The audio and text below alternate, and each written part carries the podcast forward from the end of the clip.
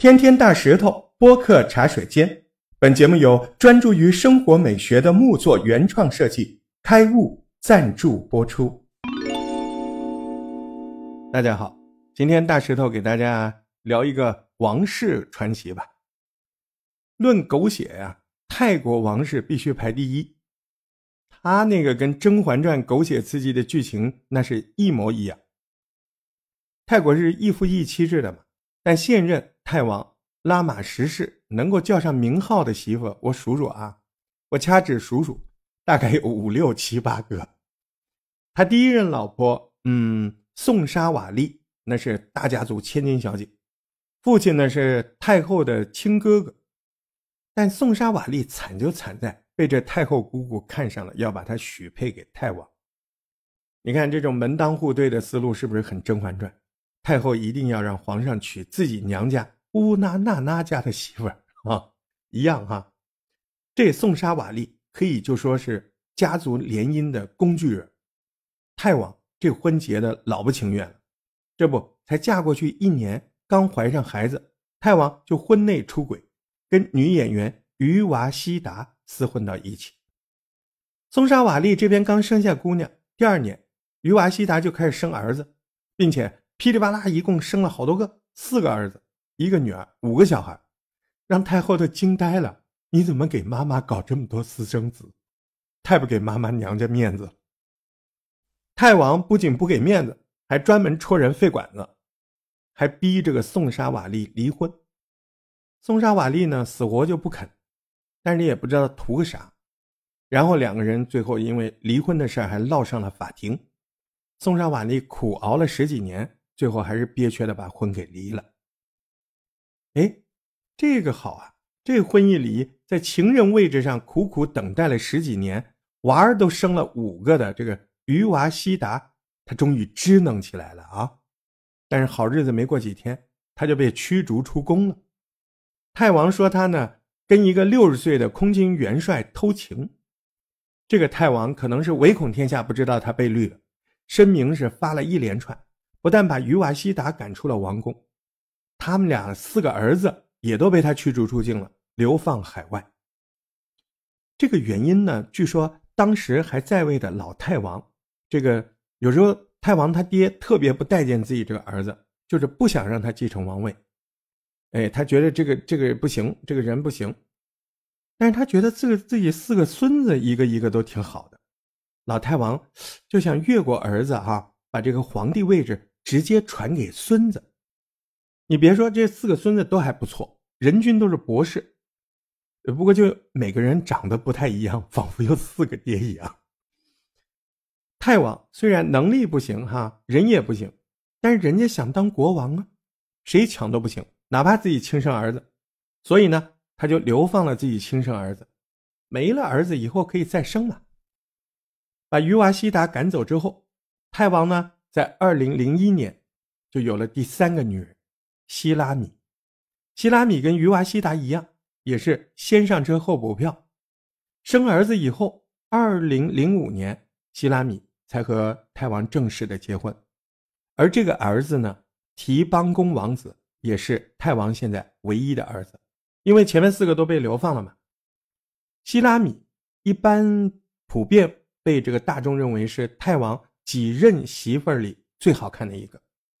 不过呢，这个大美女的下场比前两个还要惨，她被爆出来一堆不雅的视频和不雅照，啊，惊天丑闻，直接影响了太王的声誉。虽然我也不知道太王有啥好声誉。注意啊。这个时候，太王还没有继位，他在太子这个位子上都坐了四十多年了。关键是我肯定不能出岔子啊！于是希拉里从此就一直被软禁在这个寺庙里面，削发为尼。这个时候，泰王的第四位女人苏提达出现了，她是空姐出身，咱也不知道咋弄的。二零一三年，她居然直接空降进了王室护卫队，当起了太子的保镖。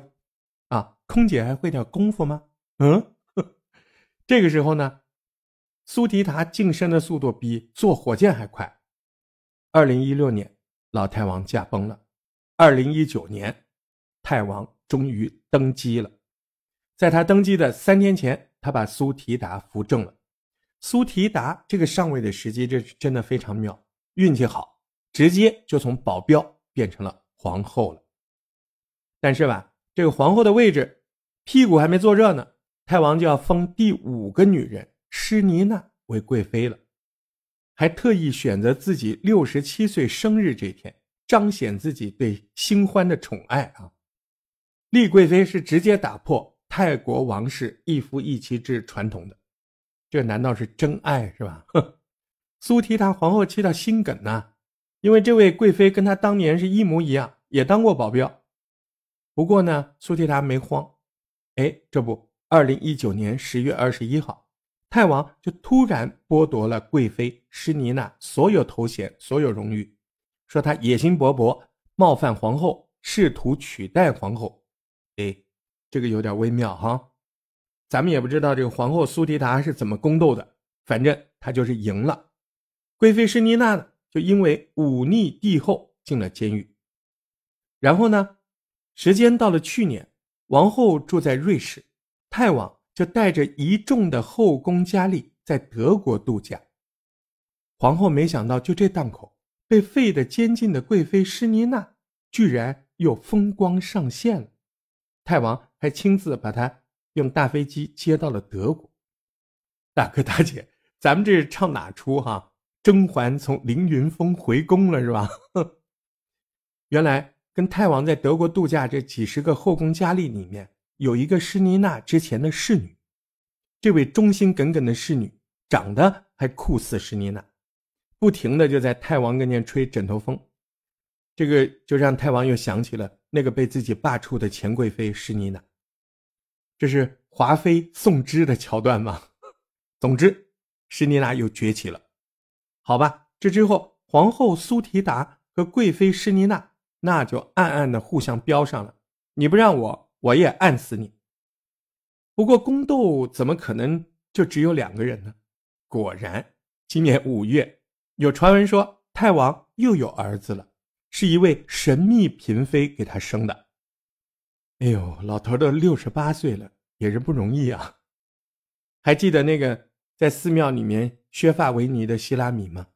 就是这几任里面最漂亮那个。他不是给太王生了个儿子吗？这个提邦公王子就是现任的太子。这个太子十六岁了，但是呢，发现好像有这个发展障碍和自闭症，然后再加上。太王这个身体越发的不好，所以呢，这个王位继承人一直让皇家很头疼。